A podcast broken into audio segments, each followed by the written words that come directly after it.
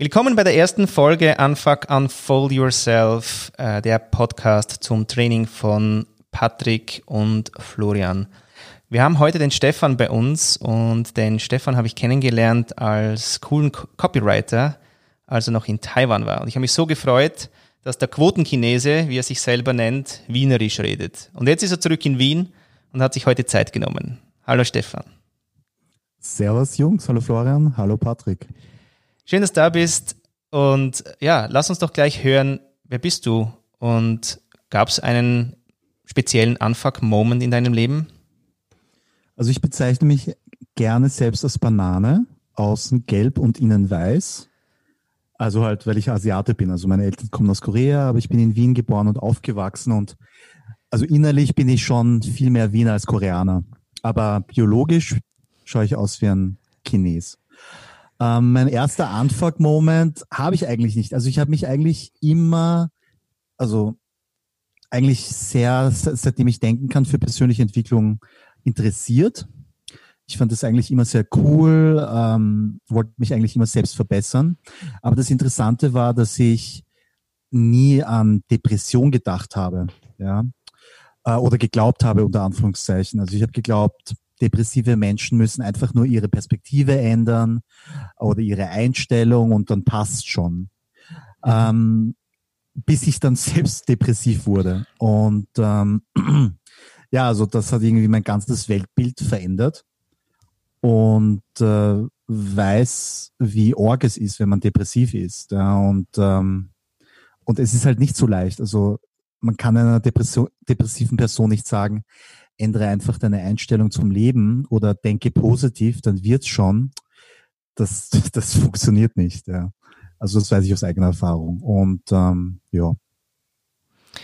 Ich hätte noch eine Folgefrage, bevor der Patrick gleich reinkommt. Ähm, das Schreiben, du bist ja Copywriter. Hat denn mhm. äh, das Schreiben irgendwie beim konstanten Anfacken quasi oder nie anfacken geholfen, Schreiben? Hm, ja, also ich habe hier und da probiert dann Tagebuch zu führen. Das war dann schon hilfreich, phasenweise, aber ich habe es irgendwie nie durchgehalten. Ähm, das, was mir am meisten geholfen hat, war eigentlich Meditation gleich, gleich nach dem Aufstehen. Und zwar aus dem Grund, weil ich irgendwie so einen Monkey Brain habe. Also sobald ich irgendwie wach bin, denke ich an zig verschiedene Sachen, die ich zu erledigen habe und da bin ich irgendwie total unfokussiert und ich, ich würde es jetzt, es jetzt nicht Ängste nennen, aber ich habe irgendwie sofort einen Stress in der Früh und äh, ich lese irrsinnig gerne Sachbücher und Biografien und höre auch zig Podcasts zu diesem Thema. Und dieses eine Thema, das immer wieder vorkommt und das fast jede unter Anführungszeichen erfolgreiche Person, also aber nicht nur in finanzieller Hinsicht, sondern auch erfolgreich im Leben, lebende Person mhm. macht, äh, ist Meditieren. Und wenn das so viele Leute machen, die ich bewundere und respektiere, dann muss doch was dran sein. Und dann habe ich das auch probiert. Mhm. Aber ich, und, und die Leute, die meditieren, sagen immer, beginn ganz langsam. Ja, also du musst jetzt nicht eine halbe Stunde im Schneidersitz sitzen und äh, umrufen, sondern beginne mal mit einer Minute äh, meditieren, ja, wo du wo du einfach auf deinen auf deine Atmung achtest, ja. ja. Und eine Minute ist ja schnell vorbei und überhaupt kein Problem, ja. Und jetzt mittlerweile meditiere ich zehn Minuten, mhm. wo ich auf meine Atmung achte und wo ich wirklich an nichts denke, ja. Und das ist der perfekte Reset-Moment. Und dann bin ich total gechillt. Ja, also das nichts hat mir mehr gebracht ähm, für mein Leben oder beziehungsweise mein Leben anzufacken, als täglich zu meditieren nach dem Aufstehen. Ja. Und welche Bereiche würdest du in deinem Leben noch anfacken wollen? Ich bin gerade dabei, ähm, meine Gesundheit wieder Vordermann zu bringen. Ähm, bei mir, also die letzten zehn Jahre, war es irgendwie Org ähm, weil ich, weil mein, mein Gewicht hat so fluktuiert, so wirklich so 30 Kilo plus und dann minus. Und äh, während Corona war mir irgendwie langweilig und habe dann aus Langeweile und weil ich die Wiener Küche so vermisst habe, ich war die letzten drei, vier Jahre in Taiwan, Ähm, da habe ich zu viel Schnitzel gegessen und, und also wirklich, extre ich habe wirklich ge gebinged. Ja, also, also schon sehr ungut. Und da habe ich dann 125 Kilo gewogen äh, vor nicht einmal puh, eineinhalb Monaten. Und da, boah, da, da ist es mir nicht gut gegangen. Ja. Da, boah, also das war kein schöner Anblick und das war mir dann wirklich so deppert. Und äh, habe dann halt meine Ernährung umgestellt und gehe jetzt jeden Tag ein bis zwei Stunden im Wald spazieren und bin jetzt wieder 15 Kilo leichter. Ich bin jetzt wie jetzt knapp 110 Kilo. Trotzdem noch viel zu viel bei einer Größe von 175 Zentimetern. Ähm, aber ich bin jetzt wieder auf dem Weg, jetzt gesünder zu werden. Aber das ist ein Prozess und mein Ziel ist es wirklich einmal, mein Gewicht von 85, 80 Kilo einmal zu halten, langfristig. Und da ist noch viel Arbeit zu tun. Also ich habe dann in mir auf jeden Fall noch Dinge, die unverarbeitet sind, speziell aus meiner gescheiterten Ehe. Und ähm, braucht auf jeden Fall auch Hilfe. Also das gebe ich ganz offen zu und habe das irgendwie vor mich hergeschoben und habe mir gedacht, ja, das schaffe ich schon alleine. Aber nein, das stimmt nicht. Und irgendwie diese Fluktuation meines Gewichts und, und auch, ähm, das ist ja auch nicht gesund. Ne? Ähm, das ist ein, ein klares Indiz dafür, dass da noch sehr viel in mir gärt und äh, dass ich da noch Arbeit zu tun habe. Ja. Mhm. Mhm. Und ähm, wie hilft dir dann, dann Achtsamkeit dabei?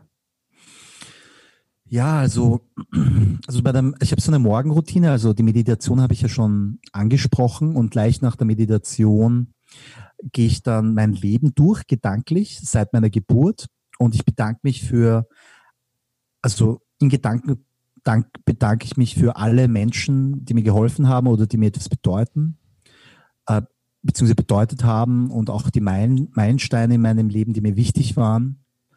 Und, und ja, und das, das sind halt einige, ja, und, und nach dieser Übung, nach dieser gedanklichen Übung bin ich dann so mit Dankbarkeit aufgefüllt, ja, ähm, dass dann, dass es dann vollkommen egal ist, was mir dann im Tag passiert, ja, auch wenn Sache, schlechte Sachen passieren sollten, dass mich das überhaupt nicht aus der Ruhe bringt. Überhaupt nicht. Und ich merke dann schon, wenn ich dann irgendwie vergesse, das zu machen oder wenn ich da meine Meditation auslasse und auch meine Dankbarkeits-, Achtsamkeitsübung, so nenne ich sie das jetzt einmal, äh, wenn ich das auslasse, dann bin ich unrund. Dann bin ich wirklich unrund und ungeduldiger und äh, gereizter. Und äh, das ist einfach nicht gut. Ja, und das, das zeigt mir irgendwie, wie wichtig das ist, acht, achtsam zu sein. Ja. Spannend, weil nämlich ich habe auch eigentlich mit dem Lockdown in der Schweiz äh, aufgehört, meine Mental Trainings äh, zu machen. Als Experiment. Und man gesagt, so, ich mache jetzt mal nimmer, ja, nach irgendwie eineinhalb Jahren machen. Und jetzt eigentlich drei Monate später äh, merke ich nervlich nicht gut. Also die Nerven sind nicht besser geworden. Ich sehne mich auch nach diesen, äh, diesen Minuten am Morgen. Ähm, und, und diesem, ja, halt die Gedanken eben mitsteuern und nicht von den Gedanken gesteuert sein, dauernd, sondern auch mal das Gefühl zu haben, oh, ich kann irgendwie, ich kann das auch, ja. Also es war jetzt echt äh, wie in Entzug quasi. Und ich habe es gemerkt, dass es jetzt mir echt fehlt äh, und ich jetzt wieder anfangen muss. Und es war echt spannend äh, zu merken, ja, dass es mir fehlt. Weil vorher war ja irgendwie wie schon mal komme ich überhaupt rein? Kennst das ja, gell? Irgendwie schaffe ich das jeden Morgen eben eine Minute, zwei Minuten, fuck, ja. Und dann irgendwann zehn, genau. Und jetzt, äh, wir mussten ja äh, von der Ausbildung ja 20 machen, haben wir gedacht, hey, fuck, ihr seid ja wahnsinnig, ja, 20 Minuten ist ja eine halbe Stunde, ja, im Kopf. ja, jedes Mal bin ich überrascht, wie schnell 20 Minuten vorbei sind. Und jetzt, ja, merke ich auch wieder, wie es langsam anfängt, eigentlich, also eigentlich gleich wieder zu greifen, dass du eigentlich wieder mhm. eben die Nerven hast und, und nicht überall gleich wieder durch die Decke gehst und die Qualität hast und den Atem wieder bewusster hast. Ja, ist schon nice. Du, Männerrollen, Role Models, woher hast denn du deine? Das Bild vom Mann. Was sind da, weißt Family, Characters, Comics, woher hast denn du so Männerbilder, die du auch cool findest oder die dich geprägt haben? Also die Person, die mich am meisten geprägt hat, war eindeutig mein, mein großer Bruder. Das ist der John. und er ist neun Jahre älter. Und meine Ab also meine Eltern, die haben eigentlich immer sehr viel gearbeitet. Also mein Vater ist Apotheker und meine Mutter war Krankenschwester. Und mein Bruder war quasi cooler Bruder slash Papa, der viel mit mir gespielt hat. Mhm. Aber, aber natürlich vordergründig mein Bruder, ja. Und was ich am meisten, also und, und das ist wirklich org, das werden mir deine zu, eure Zuhörer nicht glauben, aber mein Bruder hat mich kein einziges Mal geschlagen, ja, nicht mal zum Spaß und egal wie nervig ich war und er hat auch nie ein schlimmes Wort in meine Richtung gesagt. Also er hat nie Arschloch gesagt oder du Arsch oder irgendwas. Nie, ja. Und mein Bruder ist, ist so eine reine und unschuldige Seele. Das kannst du dir nicht vorstellen, ja. Mhm. Ähm, wirklich. Und der würde nie irgendeiner Seele was zuleide tun. Das ist absolut unmöglich. Ähm, ja, also halt, boah, da werde ich jetzt emotional, ja, wirklich. Also, ähm, mein, also mein, mein Bruder John, der hat mich immer gut behandelt und ich habe am meisten gelernt, äh, wenn ich andere Leute äh, beobachtet habe, wie sie auf meinen Bruder reagieren. Weil mein Bruder, der war äh, Jungscharleiter, also in, in, in einer Kirche, katholischen Kirche. Mhm. Und äh, ich war zufälligerweise auch in seiner Gruppe und habe dann halt gesehen, wie alle Kinder in seiner Gruppe die ganze Zeit gesagt haben, John, John, John, John, John, John, John, John, John, John. Also die fanden ihn alle so leiwand, ja. Ähm, und das hat mich sehr imponiert und da habe ich gemerkt, einfach, wow, er kommt echt urgut an und er ist urbeliebt und hat irgendwie nie Probleme mit anderen Menschen und alle Lehrer lieben ihn. Wir waren auch im Gymnasium, im selben Gymnasium, aber genau neun Jahre auseinander oder achteinhalb Jahre. Also mhm. sein Klassenlehrer, also als er dann fertig war mit der Matura, war sein Klassenlehrer oder wurde sein Klassenlehrer dann mein Klassenlehrer. Mhm. Ja. Und ich hatte einige Lehrer wie von ihm und dann in der ersten Klasse gehen sie halt die Namen durch und dann sehen sie Park. Ah, war da John dein Bruder? Und da sage ich ja. Und dann haben die mich schon gemocht. Obwohl die mich überhaupt noch nie kannten. Weißt du? Ja. Nice, ja. Und, und so ein Mensch ist mein Bruder, ja. Mhm. Und, ähm, und so ein Mann, so ein so Mann, Mann wolltest du dann, wolltest du dann auch werden?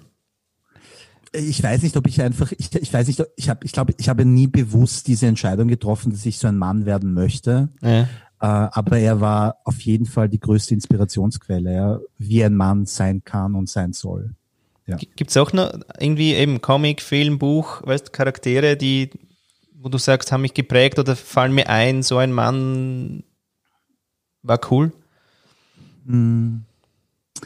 Puh, ich meine, ich habe viel Knight Rider geschaut und das A-Team und solche Dinge, aber ich fand das einfach nur unterhaltsam, ja. Oder Rocky oder Rambo oder Terminator, aber hab, ich habe mir niemals gedacht, ja, ich möchte auch so geil sein.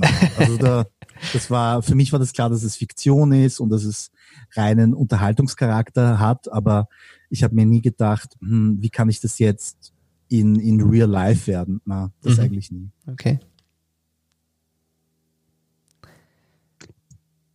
Was fällt dir am schwersten? Puh. Ich möchte ganz ehrlich sein. Also, ich meine, ich bin ein Mann, ja, und ich bin schon sehr, würde ich sagen, also so, ich meine, ich bin jetzt mittlerweile geschieden und meine größte Schwäche sind Frauen. Ja. Und früher war es dann oft so, dass ich dann mich irgendwie Hals über Kopf halt total verliebt habe und ich mir ständig, ich war immer überzeugt, ja, das ist sie und wir werden heiraten und habe mir dann mental dann also ein, ein, Luftschloss sofort aufgebaut. Wir werden glücklich, äh, eine, glücklich sein bis ans Ende unserer Tage. Aber so war es dann halt auch leider nicht, ja. Und, und ich hatte halt mein, nach meiner geschiedenen Ehe, wir waren fünf Jahre verheiratet, dann auch zwei längere Beziehungen, also ein Jahr und dann zwei Jahre. Und da habe ich mir dasselbe gedacht, ja. Und ich bin jetzt mittlerweile Single und glücklicher Single, ja. Ich bedeutet jetzt nicht, dass ich immer Single bleiben möchte, aber bin da schon ein bisschen ähm, nüchterner geworden, ja, was, was jetzt die Vorstellung eines unter Anführungszeichen idealen oder perfekten Partner, Partners betrifft. Also äh, ich schaue mir mal zuerst die Person an, ja, und, und selbst wenn jetzt, wenn ich jetzt jemanden date, sagt, ja, ich liebe dich, dann sage ich jetzt nicht sofort aus Pflichtbewusstsein, ich liebe dich zurück. Ja. Früher hätte ich das gemacht, um der Person nicht weh zu tun, aber das mache ich nicht mehr. Und äh, also das Einzige, was ich weiß mit absoluter Sicherheit ist, ich möchte nicht, ich möchte nur mehr, ich möchte nur mehr noch einmal heiraten. Also ich, ich möchte mich nicht mehr scheiden lassen, ja, falls ich nochmal heiraten soll. Das weiß ich. Und, und deswegen bin ich da sehr vorsichtig geworden und nüchterner, ja, genau. Also ja, Frauen sind meine Schwäche, muss ich zugeben. Ich liebe Frauen, ich liebe deren Anwesenheit, ich mag es, dass sie so weich sind und fürsorglich sind und äh, auch oft sehr irrational. Das mag ich sehr. Natürlich nur bis zu einem gewissen Grad. Also es gibt auch seine Grenzen. Ich kann ja auch irrational sein. Das ist ja nichts, was inhärent weiblich ist. Ähm, aber es fehlt mir schon, ja. Also ich bin jetzt, ich bin jetzt halt Single und äh, würde mir dann halt schon oft wünschen, ja, dass ich jemanden habe, mit dem ich den Abend verbringen kann oder das Wochenende und bin da eigentlich auf, auf meine Kumpels angewiesen oder auf meine Eltern oder auf meinen Bruder, aber meine Kumpels haben jetzt auch alle Freundinnen und Familien und Kinder und äh, ja, genau, da denke ich mir schon manchmal, hm, wäre schon, wär schon schön, jemanden zu haben zum Knuddeln. ähm, aber es ist okay, nein, also ich bin voll happy auch, ich bin auch ausgelastet mit meinem neunjährigen Sohn und bin unglaublich glücklich, dass wir als Familie wieder hier sind. Also seine Mutter kommt auch und kommt jetzt wirklich demnächst jetzt wieder nach Wien zurück. Und ich wohne in meiner Wohnung und die beiden wohnen in deren Wohnung. Aber wir haben ein freundschaftliches Verhältnis, seine Mama und ich, ja. Und, und wir sind Eltern primär. Und unser Fokus ist, dass es unserem Sohn gut geht. Und ich bin wirklich, wirklich, ich, ich bin, also ich danke das Universum oder auch Gott jeden Tag, dass wir nie einen Rosenkrieg hatten. Ja, also das, das war wirklich sehr reif, wie wir uns getrennt haben und scheiden haben und scheiden haben lassen. Und ähm, und seine Mutter weiß, dass ich der Papa bin und äh, dass es wichtig ist, dass ich meine Vaterrolle einnehme und und für uns war klar, dass wir nie, äh, dass wir nie schlecht in der Gegenwart halt von unserem Sohn über den anderen reden, sondern wir reden immer direkt miteinander, falls wir ein Problem miteinander haben und das hat gut funktioniert, ja. Und wir gehen jetzt auf jeden Fall respektvoller miteinander um als noch während der Ehe. Und da bin ich sehr, sehr dankbar dafür, dass wir das geschafft haben. Willst du nur kurz was zu seiner Vaterrolle sagen? Was willst du deinem neunjährigen Felix, wie er heißt, äh, immer wieder schöne Geschichten, die du erzählst, auch äh, von ihm Stolz, ja, nehme ich dann wahr. Aber was, was ist dann wichtig, dass du dem Felix mitgibst? Als Mann. Boom. Ja, also ich habe irgendwie gemerkt, es bringt nichts, den Kindern zu sagen, du musst das machen oder das machen. Man muss da einfach wirklich mit gutem Beispiel vorangehen, ja. Und, und das ist es halt, ja. Also ich gebe euch, ich gebe euch da gerne ein ganz, ganz konkretes Beispiel, ja. Also ähm, der, der Felix war eigentlich immer rank und schlank und er ist auch ist, ähm, Vegetarier, weil seine Familie vegetarisch ist und seine Mama auch. Und, und dann während der Zeit, wo ich dann wirklich so aufgegangen bin und so breit geworden bin, wurde er auch größer und ein bisschen dicker. Jetzt nicht so arg wie ich, Gott sei Dank, ja, aber er, ja, und er hat das irgendwie unbewusst, bewusst sieht er, aha, der Papa ist jetzt dicker und der ist, aber ich liebe meinen Papa und mein Papa ist cool und hat dann auch irgendwie vermehrt dann Snacks gegessen, ja, und Chips und süße Getränke und Papipapo und ähm, und dann war ich dann irgendwie schon besorgt, ja. Aber meine Glaubwürdigkeit ist ja, ist ja, ist ja nicht, es ist ja nicht glaubwürdig, wenn ich ihm dann sage, hey, Felix, ernähre dich gesünder, wenn ich selbst so so fett bin. Ja. Und das war auch einer der Hauptmotivation oder ein, ein ganz, ganz wichtiger Katalysator, dass ich meine Gesundheit wieder in den Griff bekomme. Ja? ja. Damit der Felix sieht, okay, der Papa hat jetzt arg viel abgenommen und ähm, nur das, das reicht, ja. Wenn der, wenn er sieht, der Papa hat viel abgenommen, da muss ich dann nicht mehr viel sagen, ja. ja. Und, und ja, also Kinder, Kinder sind das Spiegelbild von den Eltern und, und einfach mit gutem Beispiel vorangehen. Ja, das mhm. ist die beste Erziehungsmethode. Mhm. Ja, wir kommen zu den Schlussfragen. Los geht's. Aus dem Bauch raus antworten. Nicht so viel drüber nachdenken. Dann schauen wir jo. mal, was passiert. Okay. Was sind deine drei wichtigsten Werte jetzt gerade? Ehrlichkeit, Integrität. Puh. Jetzt möchte ich irgendwas sagen, was nicht damit zusammenhängt. Und Disziplin, ja. Was schmerzt dich am meisten? Was mich am meisten schmerzt, ist, wenn eine Person, die ich liebe, in einem Ohrton mit mir redet. Also das halte ich ganz, ganz schwer aus. Ja, also ich halte alles aus, aber das finde ich furchtbar, wenn, wenn eine Person in einem, in einem geschissenen Ton mit mir redet. Das hasse ich. Letzte Frage. Deine Empfehlung an die Frauenwelt? Puh, also äh, ich schließe da gleich an, ja. Ähm, naja, wie soll ich sagen? Es ist, ich glaube, ich, ich, ich rede jetzt nur für mich als Mann, aber ich glaube, ich kann da auch ähm, reden im, im, im, im, im als Repräsentant vieler Männer. Ich glaube, da denken viele oder fühlen das so ähnlich, dass wir Männer wollen, wünschen uns eigentlich nichts Sehnlicheres als uns, unsere Partnerin, unsere Ehefrau, unsere Freundin äh, stolz zu machen. Ja, das wünschen wir uns, dass ihr stolz auf uns seid. Und aber es geht halt leider nicht von heute auf morgen. Und wir Männer machen uns eigentlich am meisten Druck.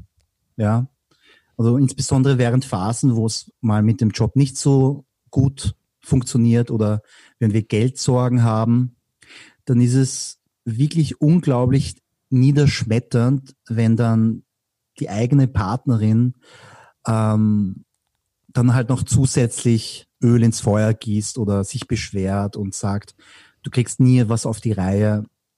Das ist extrem niederschmetternd für uns.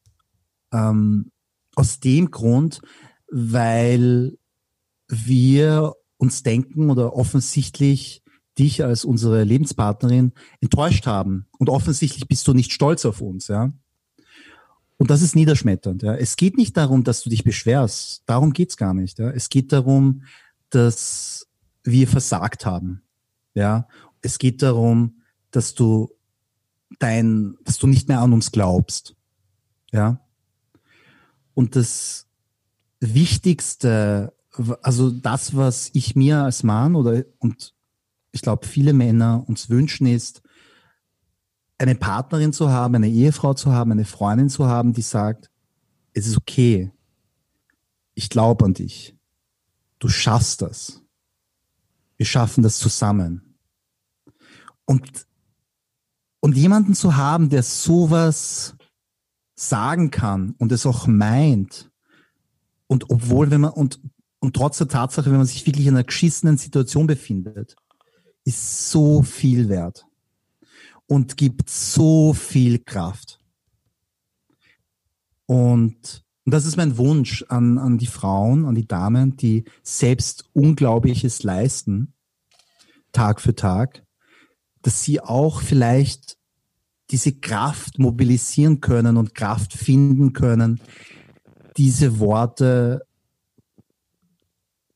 zu uns Männern zu sagen. Nicht jeden Tag, nicht jede Woche, nicht jedes Monat. Aber genau dann, wenn wir es bitter nötig haben. Bonusfrage. natürlich abschließend zum unserem Unfuck Unfold kommt jetzt ja auch der Unfold. Was wünschst du, wo du dich noch unfolden möchtest? Also aufblühen, abgehen und einfach merken, ah, oh, ja, da kommt so richtig Männerpower rein. Naja, also aus meiner Historie, also ich glaube, ich brauche auf jeden Fall professionelle Hilfe oder einen Sparing-Partner oder einen Psychiater. Ich weiß es nicht. Also ich habe bis jetzt noch niemanden gefunden und ähm, und und ich glaube, es ist wichtig, dass man so jemanden hat, nicht nur wenn man sich geschissen fühlt oder wenn man instabil ist, sondern vor allem auch dann, wenn wenn man glücklich ist. Ja. Weil einfach für, für die Vorsorge. Ich glaube, das ist extrem wichtig. Und dasselbe gilt auch für verheiratete äh, Leute oder auch wenn du in einer glück glücklichen Partnerschaft bist, man muss ja nicht verheiratet sein, ja, dass man ähm, regelmäßig zum Paartherapeuten geht, deines Vertrauens, eures Vertrauens. Ja, es ist so wie wenn du, dass du jährlich dein, dein, dein Service machst für dein Auto. Ja, einfach checken, ist alles okay in der Partnerschaft, ja, und und und wenn alles okay ist, super. Aber wenn es irgendetwas gibt, was nicht optimal ist, dann kann man das Problem in der Wurzel beheben mhm. ja, und, und wartet nicht, bis es zu spät ist. Ich glaube, das ist ganz, ganz wichtig. Mhm. Ja, Stefan, danke für deine Offenheit. Danke du hast wieder ein paar schöne Schwenk, Schwenkgeschichten drin über dich, die ich noch nicht gewusst habe. Und unsere Hörer sicher auch äh, interessiert wie man es sehen kann und wie man durchs Leben gehen kann. Danke. Ich danke euch. Dankeschön.